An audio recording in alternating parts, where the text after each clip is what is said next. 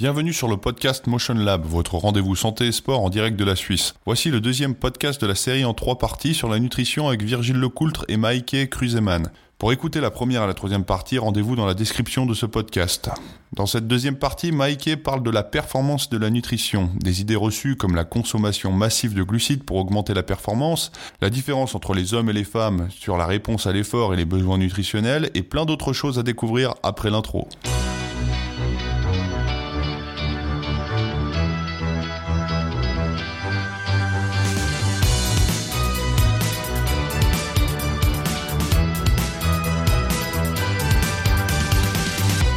Bonjour Maké, euh, donc podcast numéro 2 de, cette série. Euh, merci d'être toujours là avec nous. Donc pour ce deuxième podcast, là, ce qui m'intéressait un petit peu de discuter avec toi, c'était euh, comment la nutrition peut jouer un rôle de, soutien à la construction de, la performance chez une sportive ou un sportif. Comme, comme personne sportive, on va construire notre performance, je pense tout d'abord en s'entraînant régulièrement, et puis ça pendant de nombreuses années, de nombreux mois, de nombreuses années. Et puis en mettant euh, tour à tour l'accent sur la quantité d'entraînement, le volume, sur la qualité de, l'entraînement, l'intensité, en bossant sur la technique, sur la tactique, en optimisant le matériel. Et puis là, j'ai pas encore parlé de l'hygiène de vie générale, l'alimentation, le, sommeil, la gestion du stress. J'aurais aimé savoir comment toi tu euh, comment toi tu peux imaginer ou Comment la, comment la, nutrition intervient dans ce processus de, construction de, de, la performance Eh bien, merci d'abord de pas en avoir encore marre et puis que je, puisse euh, toujours être là euh, avec toi pour discuter de ces trucs super intéressants de l'alimentation et de la performance. Euh, je pense que bah, tu as cité un peu tous les éléments hein, qui, qui, constituent, euh, qui constituent la performance. Et puis si j'essaye de les, dissocier et puis de, les, empiler un peu euh, dans, l'idée d'une pyramide, je dirais que le socle, vraiment, c'est, je dirais, l'alimentation saine. Donc pas l'alimentation spécifique au sport, mais vraiment l'alimentation saine et le sommeil. Pour moi, ça c'est vrai, vraiment à égalité. Avant même la personnalisation de l'entraînement. Parce que si tu as le meilleur plan d'entraînement de la planète, euh, mais que tu manges mal ou pas assez, ou que tu dors pas assez, bah tu vas, tu vas peut-être en sortir pour une saison, mais tu, tu, à long terme, tu vas t'émousser en fait. Ta performance, elle, elle va pas s'améliorer. Donc je dirais à ta base, euh, premier étage de la pyramide, alimentation saine, repos, entraînement régulier. C'est un peu l'hygiène de vie de base en fait, euh, adapté à tes objectifs. Et puis ensuite, en deuxième, moi je mettrais quand même l'entraînement spécifique. Euh, et puis, tu as parlé, c'est intéressant, tu as parlé de, la préparation mentale et de, des aspects psychologiques. C'est vrai qu'on les passe parfois un peu, un peu vite. Et je crois qu'il y a un grand euh, tri qui se fait. C'est-à-dire que les gens qui vont entrer dans de la du sport performance, euh, ben, ils ont déjà un peu, entre guillemets, des prédispositions au niveau mental pour pouvoir le faire. Euh, et puis, euh, et puis ça, du coup, ça fait aussi un peu partie de l'hygiène de base, je dirais. Mais au départ, il y a des prédispositions, et puis après, on peut effectivement euh, travailler un peu plus spécifiquement sur sur certains aspects. Maintenant, une, une une ou un psychologue du sport euh, sera peut-être pas forcément de mon avis. Je serais super intéressée de d'avoir un, dialogue à ce sujet. Euh, donc voilà, l'entraînement spécifique, deuxième étage. Troisième étage, là, je mettrais le fine-tuning de l'alimentation spécifique euh, aux entraînements et ça peut aller très loin. Dans le sport professionnel où on est vraiment à c'est quasiment une question de vie ou de mort, hein, de, gagner ou de perdre. Euh, et puis ça se joue à, je pas, un mètre pour être sur le, ou même pas sur euh, d'être sur le ballon avant l'adversaire ou, quelques, voilà, sur des sports d'endurance longue, euh, quelques minutes ou, moins d'une minute pour passer la ligne ou, ou quelques secondes ou, ou, encore moins pour pour pour certains autres sports de vitesse par exemple. Là, on peut vraiment commencer à jouer sur l'alimentation, la nutrition euh, plus spécifique aux entraînements pour que, pour que ça vaille la peine. Euh, donc là, on a déjà l'alimentation à deux endroits différents, hein, niveau 1, niveau 3. Euh, je pense le matériel qui fait pour moi partie de la stratégie aussi. Évidemment que voilà, dans certains sports, la qualité du matériel, la légèreté de certains matériels ou voilà le, le l'ergonomie, etc., etc. Ça, ça joue un très très grand rôle. Mais à haut niveau, tout le monde a un petit peu la même chose au bout d'un moment. Donc on va à un moment donné, tout le monde est passé sur, je sais pas, les vélos en carbone. On s'en souvient, toi et moi, quand on est, quand on est arrivé à ça, bah, tout le monde a eu les vélos en carbone. Donc, euh, l'avantage euh, acquis, il est immense par rapport à avant, mais par rapport à ton adversaire, pas tant que ça.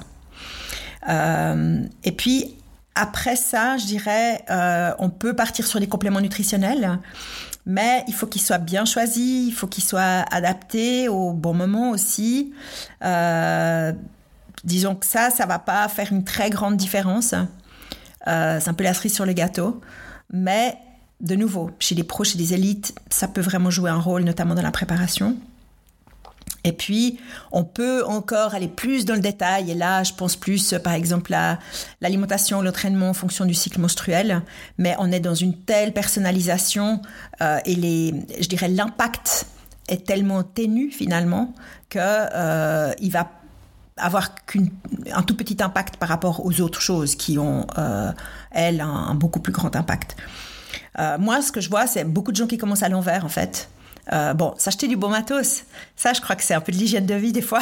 mais, mais, euh, mais voilà, plaisanterie à part, je dirais, les gens, ils commencent parfois avec des compléments. Genre, ils sont fatigués, alors ils prennent euh, du fer ou ils prennent euh, des, des compléments, alors qu'en fait, ils dorment pas assez.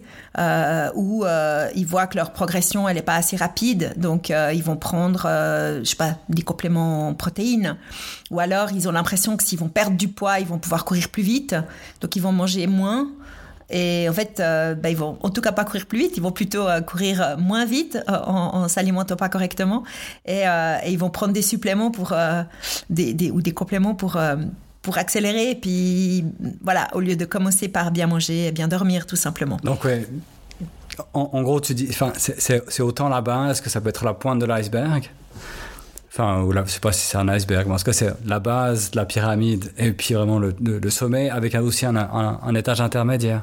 Ça, a des niveaux différents, différents enfin, des niveaux d'importance différents. Et en fait, ce, que tu expliques, si ça fait partie de la base, c'est que finalement, avant d'être un athlète ou une athlète, on est monsieur ou madame tout le monde. Et puis on doit en prendre soin aussi. Ouais, c'est exactement ça en fait. Moi, je dis souvent, euh, votre, votre corps, c'est un peu votre maison, quoi. Donc, prenez-en soin. Et, euh, et c'est vrai que, ouais, moi je vois beaucoup euh, des choses de qu'est-ce que je devrais faire en plus, qu'est-ce que je devrais faire, euh, qu'est-ce que je devrais ajouter? Et puis, en fait, à chercher à trop bien faire, parfois on, se nuit. On se nuit, on nuit à sa performance, on nuit à sa santé.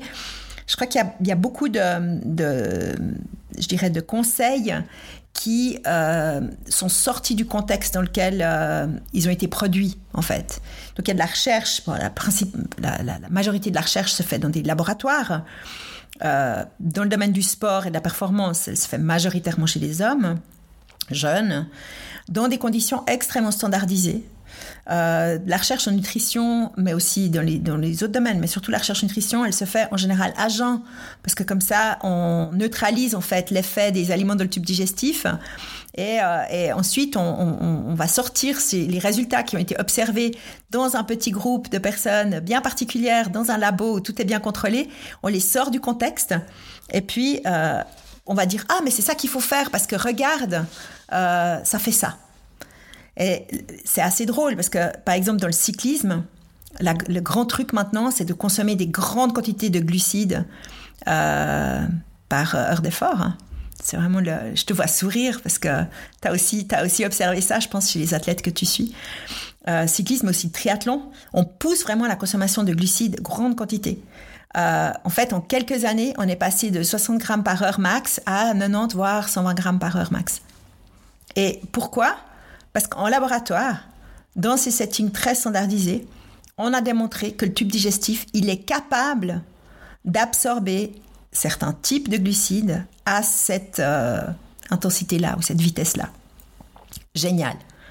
Bon, est-ce que c'est pertinent dans la vraie vie, dans une vraie compétition? On peut se poser la question quand même. Et à long terme, ça fait quoi? On n'a aucune idée. Donc à long terme, ces énormes quantités de glucides qui sont balancées dans le tube digestif, ça fait quoi sur le microbiote? Aucune idée, on ne sait pas. Euh, et puis surtout, est-ce que vraiment ça permet d'augmenter la performance? On ne sait pas. On ne sait pas bien chez qui.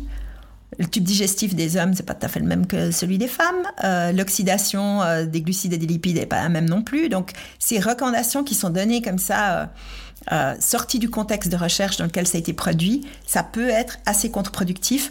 Et je pense qu'il y a beaucoup de messages qui cherchent à répondre à des pseudo-besoins ou qui sont émis par des pseudo-scientifiques, euh, un peu autodidactes comme ça, et on part vraiment, euh, pour moi en tout cas, on, part à la catastrophe.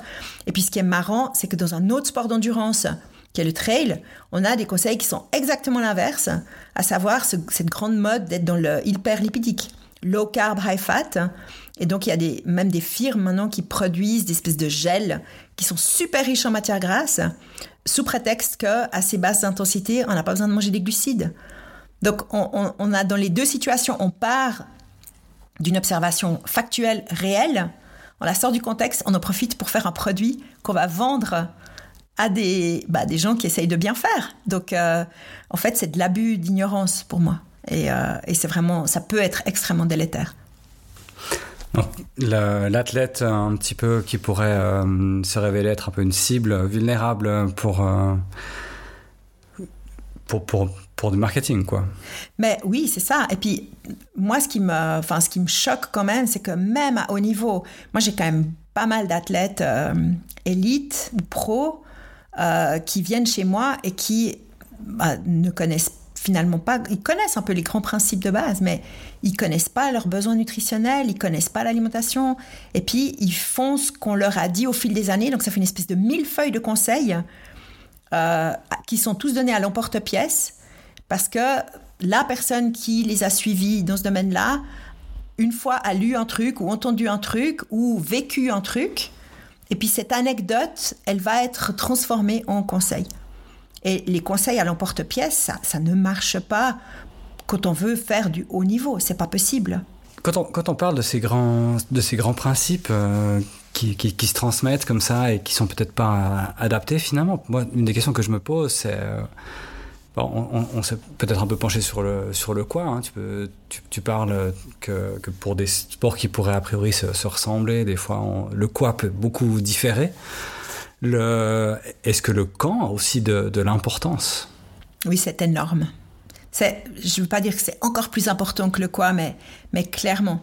Euh, alors, l'exemple le plus flagrant, c'est quand même euh, cette euh, idée selon laquelle faire des entraînements à jeun serait bénéfique pour améliorer d'une part sa performance et puis d'autre part son, sa capacité à oxyder euh, des graisses à l'effort. Donc, euh, pour, pour la faire un petit peu courte, euh, en principe, ce qui se passe, c'est que quand on augmente notre intensité d'effort, on va brûler, notre corps va brûler comme carburant plus de sucre ou de glucides que de graisse. Et comme notre réserve, notre réservoir de sucre, de glucides à l'intérieur du corps, donc principalement dans le foie et dans les muscles, est assez restreint, euh, on est un peu obligé, une fois que la réserve est finie, de manger, de consommer des glucides. Et c'est ce qui explique que euh, bah, quand on fait du sport d'endurance longue durée et qu'on veut euh, performer un temps soit peu, bah, on est assez vite euh, condamné en quelque sorte à manger pendant, pendant l'effort. Et euh, le but, c'est, et il est très très compréhensible, hein, le but c'est de euh, entraîner notre corps à retarder le moment où il va devoir euh, consommer, utiliser ce réservoir de sucre, de glucides. Et euh, c'est-à-dire de le rendre capable, de rendre notre, notre muscle capable euh, de fonctionner à relativement haute vitesse et, euh, et pendant suffisamment longtemps avec euh, un, autre carburant, à savoir les graisses dont on a une réserve même chez quelqu'un de mince ou de maigre, on a quand même une petite réserve de matière grasse à l'intérieur de, de, notre corps. Et donc, elle est potentiellement illimitée, cette réserve-là. Et donc, l'idée, c'est ça. Et euh, ben, c'est vrai qu'en laboratoire, une fois de plus, ce qu'on observe, c'est que lorsqu'il n'y a pas de glucides à bord, le corps brûle mieux ses graisses. Donc, voilà, on fait des protocoles d'entraînement avec très peu de glucides pour forcer l'organisme à améliorer sa capacité à brûler des graisses, à... Euh, relativement haute intensité. Et donc, on voit fleurir des protocoles d'entraînement, euh, entraînez-vous à etc., etc. Alors, il y a plein de contre-indications à ça. Je vais pas entrer dans les détails, mais un des trucs quand même, c'est que quand on fait ça, on, on doit être capable de prendre en compte la personne et son alimentation dans sa globalité. Donc, on a une observation qui est faite dans un laboratoire pendant un petit temps donné, et puis on, sort ça, on le colle sur une personne qui a une vie au quotidien et qui mange euh, à différents moments de la journée et qui, a son propre métabolisme. Et puis on espère que ça va changer son métabolisme de fond en comble, mais non. Et puis l'autre grand malentendu avec ça, c'est que c'est quelque chose qui est recommandé euh, indifféremment aux hommes et aux femmes, alors que les femmes, c'est déjà les reines de l'oxydation lipidique. Donc à toute intensité, euh, elles vont être beaucoup plus et beaucoup plus longtemps capables de brûler des graisses que les hommes. Et d'ailleurs, quand on regarde les performances des femmes dans les sports d'endurance, euh, bah, elles sont pas très loin des hommes. Hein. Et ça, c'est entre autres parce qu'elles ont cette capacité phénoménale à brûler des graisses, même à haute intensité. Et de leur imposer des entraînements avec peu de glucides, c'est totalement contre-productif. Et donc, de manger des glucides avant l'entraînement, tu parlais du timing, c'est hyper important, c'est hyper crucial. Et c'est pas juste parce que pendant l'entraînement, on va produire un meilleur travail, c'est qu'on va mieux récupérer derrière. Et maintenant, il y a des nouvelles études qui sont sorties et qui montrent très bien que, indépendamment de la quantité d'énergie consommée, c'est l'apport en glucides qui est déterminant pour, d'une part, la performance, mais aussi pour la santé d'une manière générale. La capacité à euh, construire et entretenir son os, par exemple. Euh, et même la capacité à fixer le fer et à absorber le fer. Donc, même si tu manges assez de calories, en gros, mais tu manges pas assez de glucides, eh ben, tu vas affecter les systèmes de ton corps. Ton immunité, ta capacité à entretenir tes os euh, et ton entretien euh, de, de, fer dans ton corps. Alors que même si tu veux par exemple perdre du poids et que tu réduis ton apport calorique, pour autant que tu manges suffisamment de glucides au moment de faire un effort physique, eh bien tu vas pouvoir euh, préserver en quelque sorte ta santé et ton intégrité musculaire et osseuse. Donc c'est quand même super important. Alors ça ne veut pas dire qu'il faut manger un monstre plat de pâtes avant de faire 20 minutes de jogging, hein mais ça veut quand même dire que le timing des apports, il est ultra, ultra important. Donc, ni le quoi, ni le quand, mais comment le quand et comment tu arranges le quand et le quoi. Exactement, exactement. Les deux sont indissociables. Ça amène de la complexité. Ça hein. amène un petit peu de complexité. Bah, C'est-à-dire que plus tu cherches à améliorer, enfin, plus tu es dans un, un, effort, je dirais, de, de, de haut niveau et de performance, et plus tu recherches ça, plus ça va devenir complexe, plus ce sera, je veux dire, le, plan d'entraînement que tu, que tu chopes sur Internet, ça va marcher pour euh, ton premier euh, semi-marathon, par exemple. Mais quand c'est ton métier, quand ton revenu dépend de ça et que ta survie professionnelle dépend de ça, bah, tu fais pas au petit bonheur la chance, quoi. Tu fais de l'ultra-personnalisation. Dans ce, dans ce domaine de l'ultra-personnalisation, tu as bien mis en, en évidence tout à l'heure que les femmes et hommes avaient des, métabolismes et des réponses à l'effort qui sont, euh, qui sont différentes et puis que peut-être que notamment les glucides peuvent avoir des rôles différents. Aujourd'hui, si tu devais dire, donner deux, trois conseils à une, femme athlète qui construit sa performance, euh, ben, écoute, si je dois te donner trois conseils ou un conseil ou deux conseils, ça serait sois attentive à ceci, ceci, cela. Dans les grandes lignes. Moi, j'irais sois attentive à consommer suffisamment d'énergie. Franchement, la grande, grande majorité des femmes athlètes que je vois en consultation, mais de nouveau, j'ai un billet de sélection, hein, parce qu'elles viennent me voir parce que ça va pas, euh, elles mangent pas assez et elles cherchent à être trop minces. Et en fait, euh, c'est un, enfin, je dirais le, le, le problème majeur qu'on a chez les femmes sportives et les femmes athlètes, c'est l'insuffisance d'apport énergétique. C'est ce qu'on appelle l'EA, alors, euh, euh, c'est un prénom, mais là, en l'occurrence, c'est pas juste le prénom. C'est la Low Energy Availability. C'est le manque d'apport énergétique ou l'insuffisance d'apport énergétique pour le sport qu'on fait qui va faire que plutôt que de sacrifier le sport, l'organisme va sacrifier les autres systèmes. Donc petit à petit, tous les autres systèmes vont se mettre à dysfonctionner. Ça peut être assez subtil au départ, mais au bout d'un moment, il y a quelque chose qui va s'effondrer. Et, euh, et, chez les femmes, plus encore que chez les hommes, il y a une pression incroyable qui est mise sur l'image corporelle, sur le poids, sur euh, l'allure que, que, la personne va avoir, indépendamment de sa performance. Et euh, les femmes athlètes, en plus de devoir bosser pour être bonnes dans leur sport, elles ont cette préoccupation permanente de devoir ressembler à, aux stéréotypes de leur sexe. Et donc, on se retrouve avec des femmes qui s'affament pour rester minces, pour euh, euh, voilà, ressembler à, ce qu'on attend d'elles. Euh, ou alors des femmes, mais là aussi pour le coup des hommes, qui mangent de manière insuffisante euh, pour euh, être plus légères pour courir plus vite ou grimper plus vite, ou etc., jusqu'à atteindre un, un, état de dénutrition tel qu'il est plus compatible avec, euh, avec la performance. Donc mon tout, tout, tout premier conseil, c'est euh, vraiment euh, d'avoir un apport énergétique suffisant. Et puis le, le deuxième... le deuxième conseil, euh, c'est de surveiller son cycle menstruel. Pour, pour quelle raison? Euh, le, le, cycle menstruel, c'est un, c'est, un, c'est un, bon indicateur finalement de, de ta santé ou de ta performance? Alors, on a vraiment, ça c'est assez génial, hein, on a cette espèce de baromètre de notre état de santé qui est le, le cycle menstruel. Alors ça, ça, ça se ça se résume pas aux règles. Hein. Beaucoup de gens qui pensent que ah, le cycle menstruel, c'est quand tu as tes règles. En fait, non, c'est, toute l'évolution hormonale au cours d'un mois à peu près euh, chez une femme qui ne prendrait pas de, de contraceptif hormonal pour le coup. Et puis, au cours euh, de ce cycle, il y a des fluctuations hormonales qui, lorsqu'on les maîtrise, lorsqu'on les connaît et lorsqu'on arrive à percevoir et à connaître l'impact que ça a sur notre, euh, sur notre capacité performative, ben, ça devient un, super pouvoir en fait.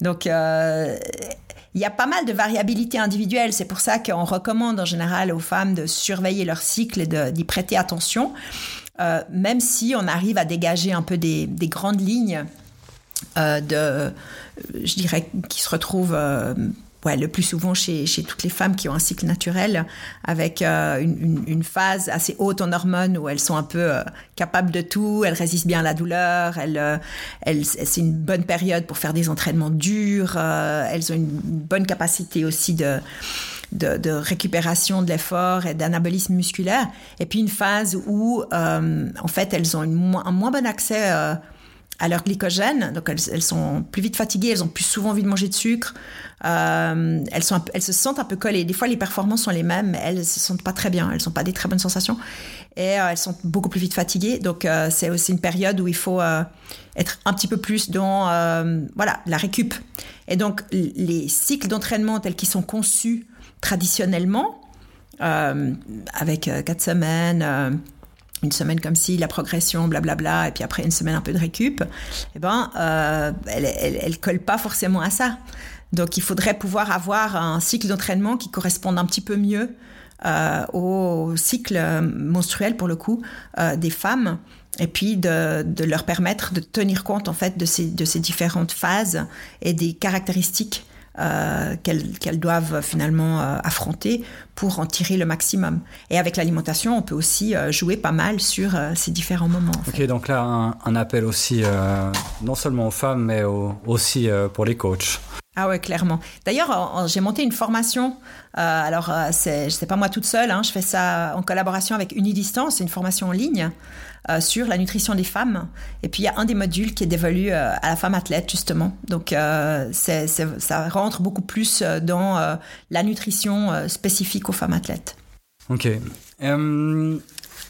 Si, donc là, c'est vraiment deux conseils qui sont, qui sont importants pour, le, pour les, les athlètes féminines. Moi, je me posais aussi la question, c'est que finalement, on, parle, on a beaucoup parlé de, la performance. On imagine que la, performance, tu l'as dit, hein, c'est recruter, enfin, c'est recruter nos capacités. C'est une capacité physique, mais, c'est aussi une capacité mentale. C'est une question de psychologie. Et puis, euh, j'entends jamais parler de comment la nutrition, ou si la nutrition, peut, euh, donner un soutien à, ma capacité mentale, à, ma force mentale pour la performance. Parce que si, enfin, j'imagine que si, si, aujourd'hui je suis faible mentalement, je ne vais pas pouvoir euh, produire la meilleure performance. Mmh, J'adore ta question. Euh, ouais, sur le plan, je dirais, l'alimentation et la psychologie, ben, il y a ce cercle vertueux que, que tout le monde connaît. Hein, c'est j'ai fait tout juste, euh, mon alimentation est optimale, j'ai tout fait bien, ça va aller super bien. Donc ça donne cette confiance, la, certitude qu'on fait tout juste. Donc, dans ce sens-là, c'est un cercle vertueux. Mais je dirais sur le plan mental, l'alimentation, bah, elle est capable du meilleur, en l'occurrence, mais aussi du pire. Et euh, dans les recommandations scientifiques, on a enfin, dans le domaine de la nutrition du sport, une prise en compte du lien entre les aspects psychologiques et la nutrition, et c'est un lien qui est bidirectionnel. C'est-à-dire que une alimentation inadéquate elle peut vraiment immensément affecter l'humeur. Euh, et je ne parle pas juste d'être de mauvais poil parce qu'on n'a pas encore mangé. Hein. C'est vraiment l'humeur au sens profond du terme. Donc ça peut euh, affecter vraiment les états dépressifs ou les états anxieux euh, par insuffisance énergétique ou par manque de certains nutriments. Et notamment les acides gras oméga 3 euh, ou les déséquilibres dans certains acides gras peuvent vraiment affecter euh, ben, l'état mental en fait d'une personne. Et puis après, il y a aussi un lien indirect, c'est-à-dire que si je mange pas suffisamment de carburant et que donc mon entraînement se passe pas très bien, euh, ben, je suis découragée, je suis triste, je suis démotivée par exemple. Et puis ça, c'est quand même des états mentaux qui sont pas très bons pour, pour la confiance et pour la performance. Et puis, dans l'autre sens aussi, hein, on a un lien, c'est-à-dire, c'est pour ça que je dis que c'est bidirectionnel, c'est-à-dire qu'on a, euh, quand on a des affects perturbés ou des difficultés émotionnelles, ben, l'alimentation, c'est parfois une, forme de réponse euh, à ça. Hein. Et le fait, par exemple, de... Euh, alors là, de nouveau, je reviens sur de ne pas manger assez, par exemple, ou de foirer un entraînement, ou juste de passer une mauvaise journée, euh, ou d'être euh, en période prémenstruelle, euh, eh bien, ça peut, par exemple, augmenter l'attrait pour le sucre, pour les aliments sucrés, mais en particulier pour le goût sucré. Et chez certaines personnes, ça peut vraiment déraper sur la compulsion alimentaire. Et là, c'est vite un cercle vicieux de ah là là, j'ai pas fait bien, je suis une merde, pour parler poliment, etc., etc. Et puis enfin, il y a aussi le fait, et ça c'est quand même très fréquent je dirais pas autant chez les hommes que chez les femmes, mais c'est présent vraiment chez les deux sexes euh, euh, dans le domaine du sport, c'est de pas aimer son corps. Et ça, ça pousse vraiment à une alimentation inadéquate. Et donc que ce soit des gens qui consomment des kilos de protéines pour augmenter leur masse musculaire ou des personnes qui s'affament pour euh, avoir la silhouette ou le poids euh, qui jugent adéquat pour euh, être bons dans leur sport, eh bien, on arrive vraiment à des, à des, je dirais, des comportements alimentaires problématiques, si ce n'est des troubles du comportement alimentaire, qui sont des maladies psychiatriques, et où la maladie va prendre le dessus sur la décision de s'alimenter ou non. Et ça, c'est, ça peut être très, très sévère. Donc, on voit bien sûr qu'il y a un lien très, très fort. Tu, euh, tu mentionnes euh, à nouveau, hein, tu, l'as mentionné plus tôt et tu rementionnes de nouveau cette, important, cette importance d'avoir assez de carburant. Euh, Aujourd'hui, on a des, technologies qui nous permettent de suivre un petit peu, euh, nos, en tout cas, nos, réserves de carburant ou, quelque chose comme ça. Par exemple, qui me, permettent de mesurer euh, combien de sucre euh, j'ai dans le sang en, en, live. Je peux avoir un petit capteur sur le bras ou, ou ailleurs sur le corps il retransmet ça à ma montre ou à mon téléphone et puis j'ai euh, est-ce que ça ça pourrait être des outils utiles ou est-ce que tu vois un intérêt à, ces technologies dans, dans, la gestion de la performance et puis peut-être aussi la, la santé en, en général?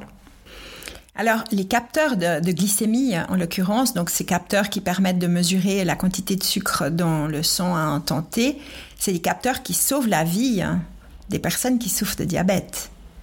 Mais je pense que c'est vraiment une insulte aux diabétiques que, d'utiliser ça au quotidien, euh, juste pour voir euh, comment réagit notre glycémie quand je mange quand je mange pas ou quand je fais du sport.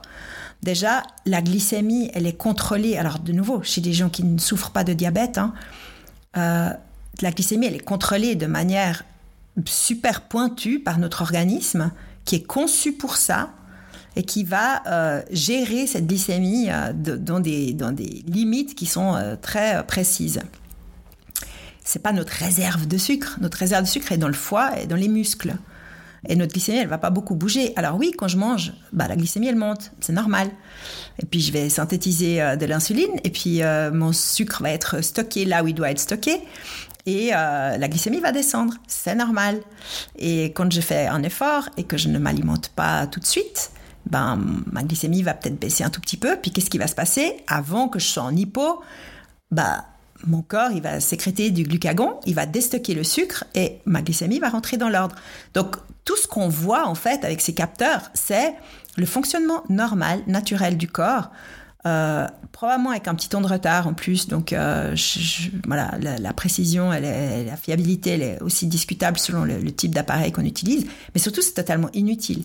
Et puis la dernière chose, c'est que on se déconnecte, on, se dit qu'on est connecté. Mais on est connecté à quoi?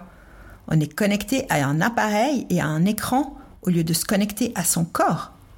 C'est-à-dire qu'un des grands atouts des grands athlètes, c'est de se connaître par cœur est de sentir exactement les signaux comme lui manifeste son corps. C'est-à-dire que si ton capteur est cassé et te dit que tu es en hypoglycémie et tu te mets à manger, manger, manger, manger, alors qu'en fait tu es écœuré, t'es pas bien, tu as assez mangé, euh, tu vas juste faire ce que te dit la machine. Je, ça joue pas. Donc le seul avantage que moi j'y vois, c'est un côté un peu pédagogique pour montrer à quel point on, se régule bien finalement quand on n'est pas, quand on, de nouveau, quand on souffre pas de diabète. Mais c'est tout. Puis je trouve c'est un peu cher payé pour un outil, euh, voilà, qui explique quelque chose qui est finalement assez simple, quoi. D'accord, donc plutôt un, outil qui, qui, sert à nous qui servirait à nous déconnecter de nous-mêmes et de nos sensations que, que, que, que, réellement un, outil de gestion de l'alimentation pour la, la performance. Exactement. Et, et donc, dans, ce cadre-là, enfin dans ce, cadre général hein, de, l'optimisation de la performance et puis de comment la, nutrition euh, joue un rôle dans, cette optimisation de la, performance, est-ce que toi, si tu devais donner un seul conseil euh, à, à, nos auditrices et auditeurs, tu, tu donnerais lequel? Je pense que si tu es vraiment sérieux, sérieuse dans ta recherche de performance, il faut absolument faire un bilan chez une diététicienne du sport, en l'occurrence. Donc quelqu'un qui est vraiment formé en nutrition du sport, pas quelqu'un qui est diététicien et puis qui a une expérience, je dirais, parce que l'expérience c'est anecdotique. Euh, parfois un bilan suffit, parfois il faut un peu plus, mais à partir du moment où tu, où tu veux personnaliser vraiment tes apports à ton entraînement et ajuster tes apports en fonction de tes buts de performance, je crois qu'il faut, il faut voilà, aller voir un ou une professionnelle euh, qui, qui, connaît ça parce que bah, ça devient quand même vachement pointu, quoi. D'accord. Et puis, si on avait envie de, de faire appel à tes services, on, peut les retrouver sous. Euh, on peut retrouver tes coordonnées sous euh, mknutrition.ch. Oui, mais il y a plein d'autres diététiciens et diététiciennes du sport. Hein. C'est pas, je dis ça parce que c'est vraiment, euh, je fais aussi la promotion de ma profession, quoi. C'est pas juste moi, ma personne. Euh, on est, on est quand même plusieurs, euh, de plus en plus nombreux à être bien formés dans nutrition du sport, et, et il faut, voilà, vraiment chercher la personne qui, qui va vous convenir et qui est proche de chez vous. Je te remercie, Mike. Avec plaisir.